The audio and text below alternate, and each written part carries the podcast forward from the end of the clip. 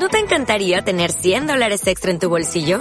Haz que un experto bilingüe de TurboTax declare tus impuestos para el 31 de marzo y obtén 100 dólares de vuelta al instante. Porque no importa cuáles hayan sido tus logros del año pasado, TurboTax hace que cuenten. Obtén 100 dólares de vuelta y tus impuestos con 100% de precisión. Solo con Intuit TurboTax. Debes declarar para el 31 de marzo. Crédito solo aplicable al costo de la presentación federal con TurboTax Full Service. Oferta sujeta a cambios o cancelación en cualquier momento.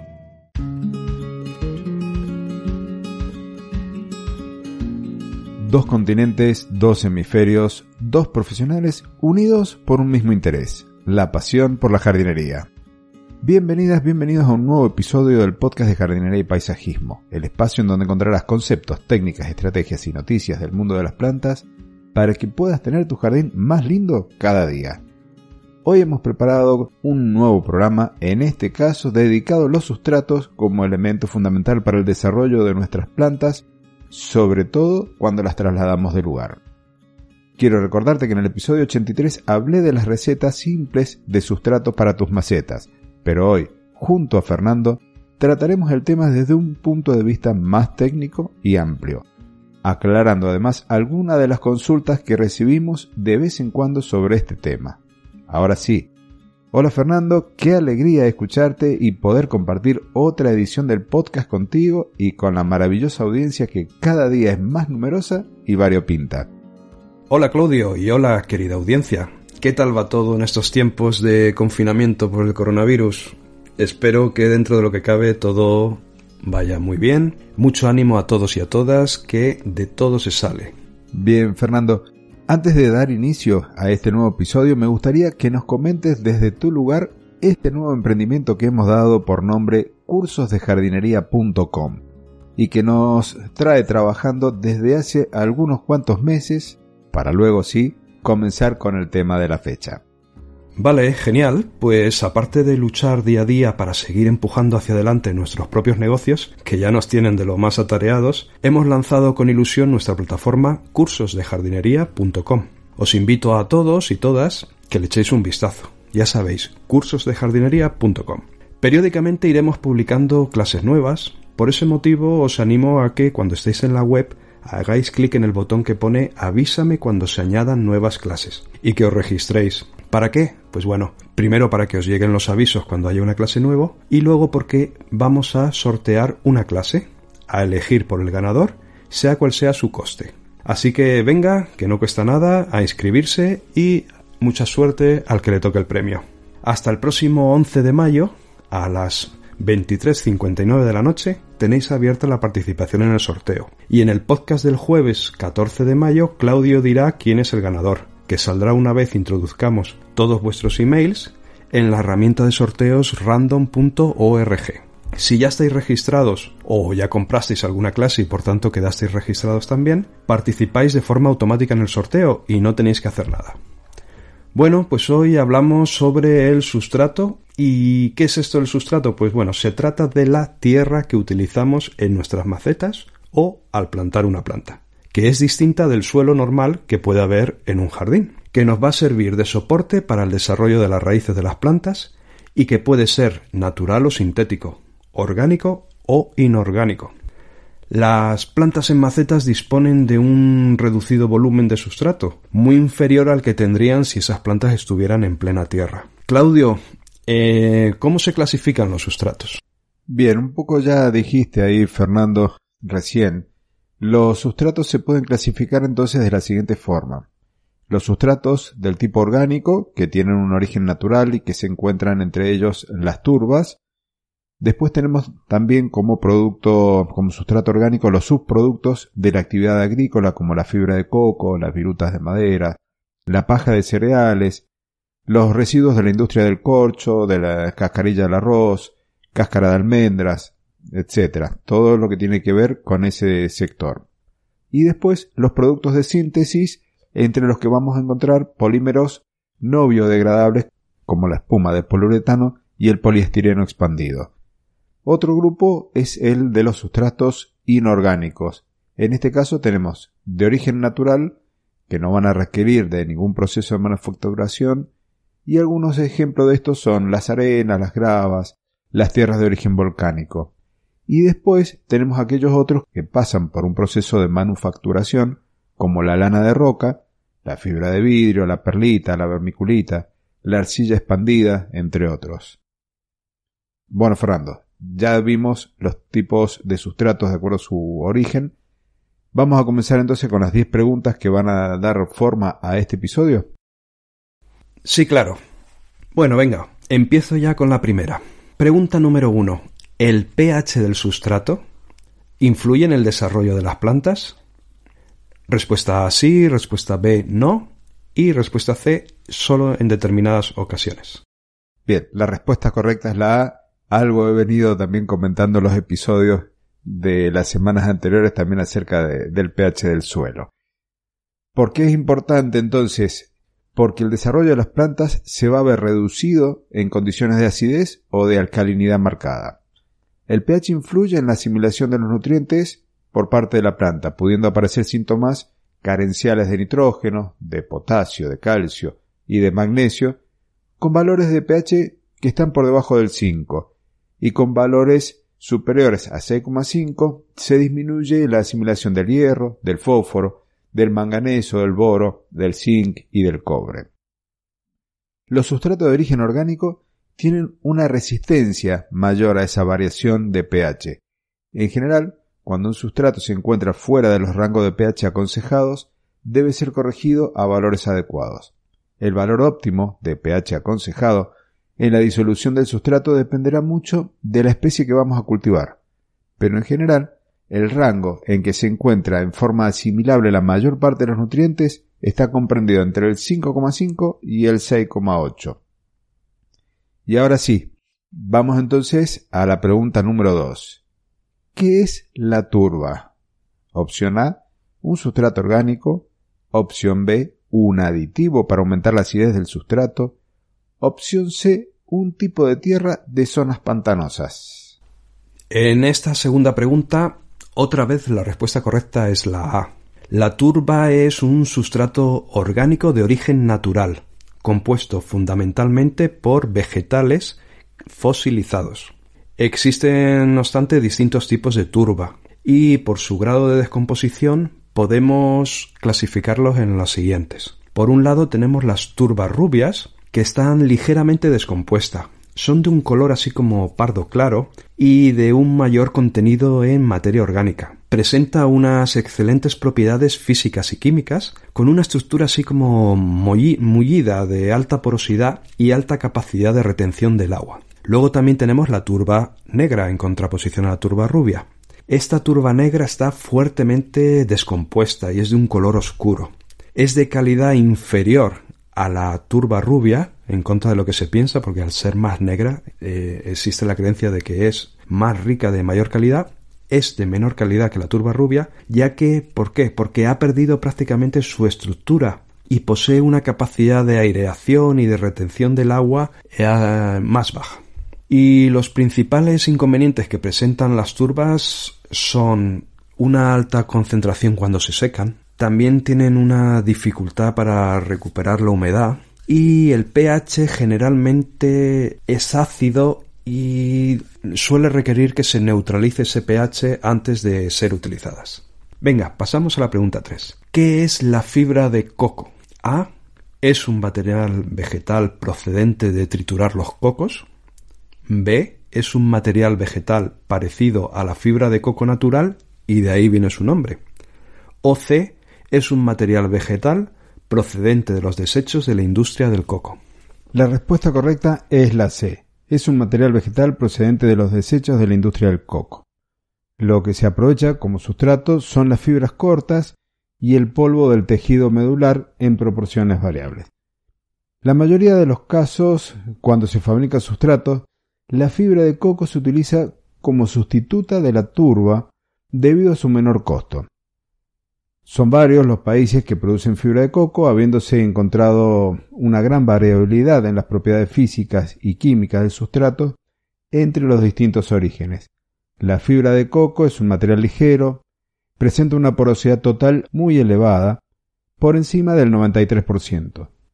Presenta cantidades aceptables de agua fácilmente disponible, está bien aireado y se contrae poco cuando se deja secar.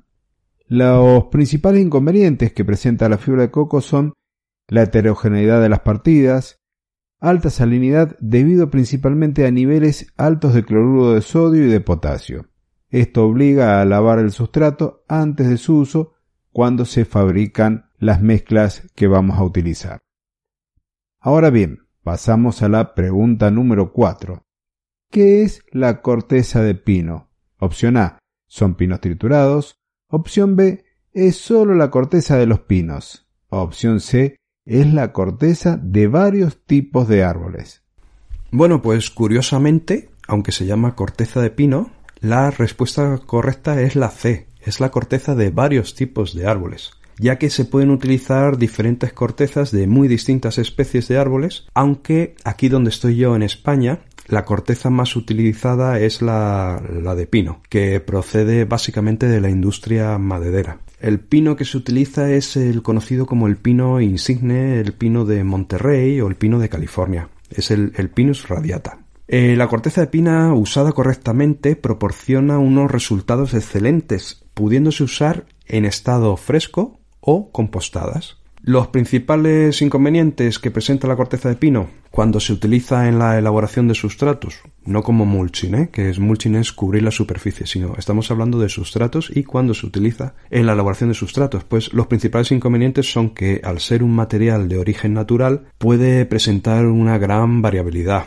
Mm, dependiendo de qué, pues dependiendo de, la especie y de la edad del árbol también del tipo de madera de, la cual procede, de la región donde se produce, del tipo de suelo, de la época del año en la que se obtiene y también puede provocar eh, deficiencia de nitrógeno. ¿Por qué? Porque viene inducida por la descomposición biológica de las grandes cantidades de celulosa y por la fijación de nitrógeno en el interior de las partículas.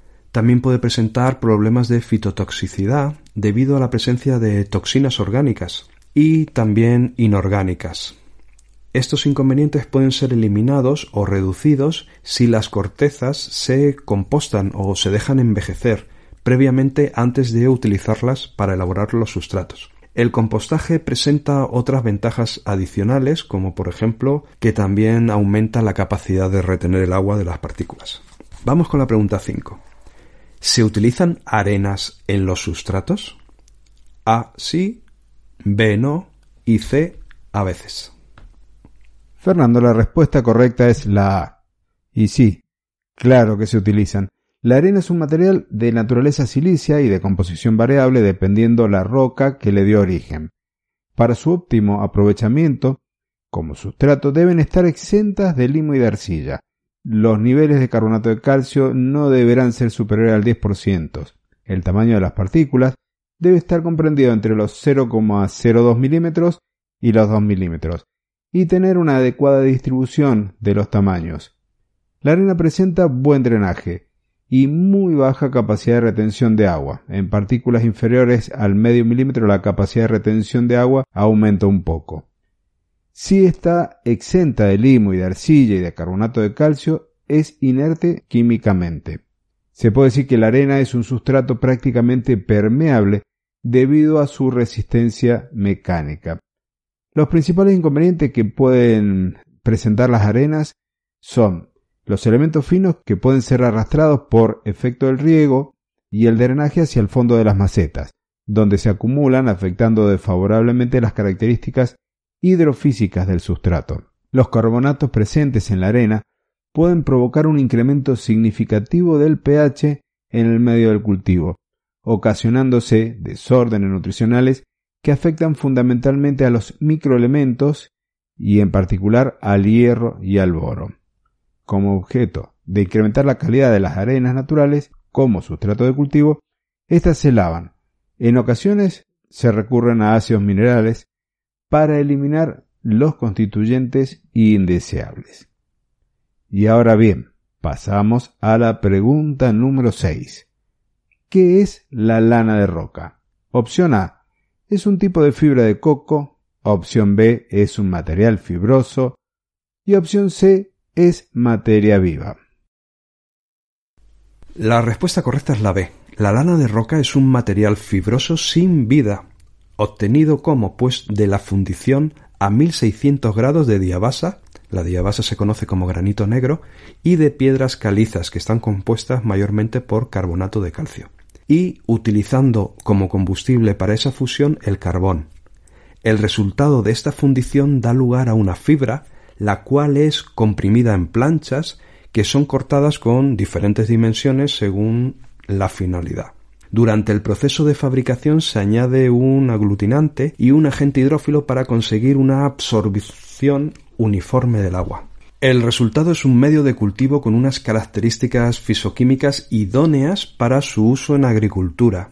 Debido a su proceso de fabricación con altas temperaturas es un producto libre de patógenos y de semillas de malas hierbas no tiene reacciones químicas entre la planta, los fertilizantes y el sustrato que alteren el equilibrio de la solución nutritiva deseada. Es un sustrato compacto por lo que la distribución de la humedad y la oxigenación va a depender de la disposición de la fibra y de la altura que tenga ese sustrato. Este último parámetro es realmente importante ya que el gradiente de agua crece de arriba hacia abajo por lo que la oxigenación es mayor en la parte superior.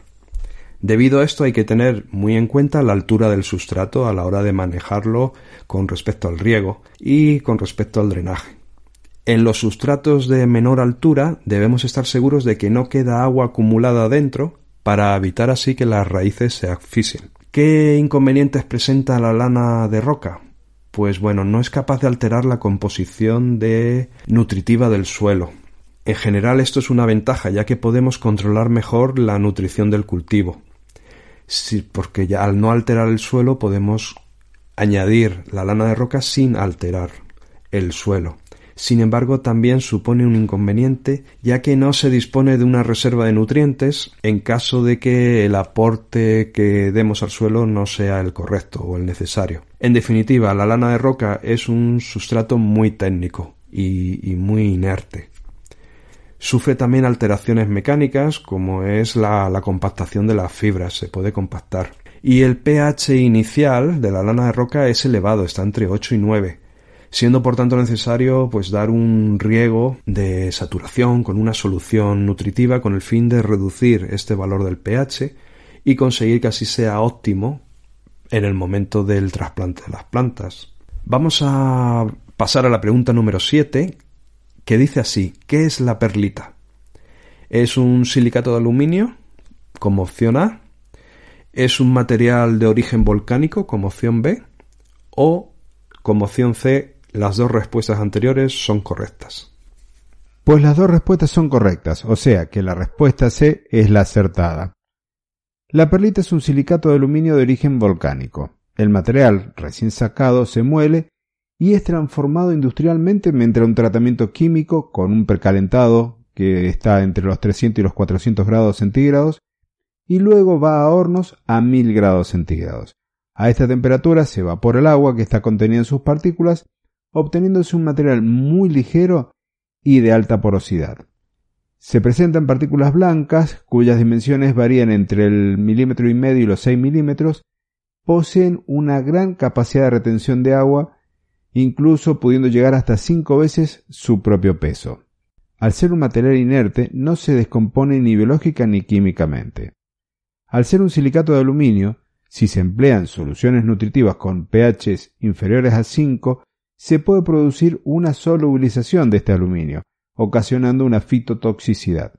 Su pH entonces es neutro o ligeramente alcalino inicialmente y puede ser corregido como en el caso de la lana de roca.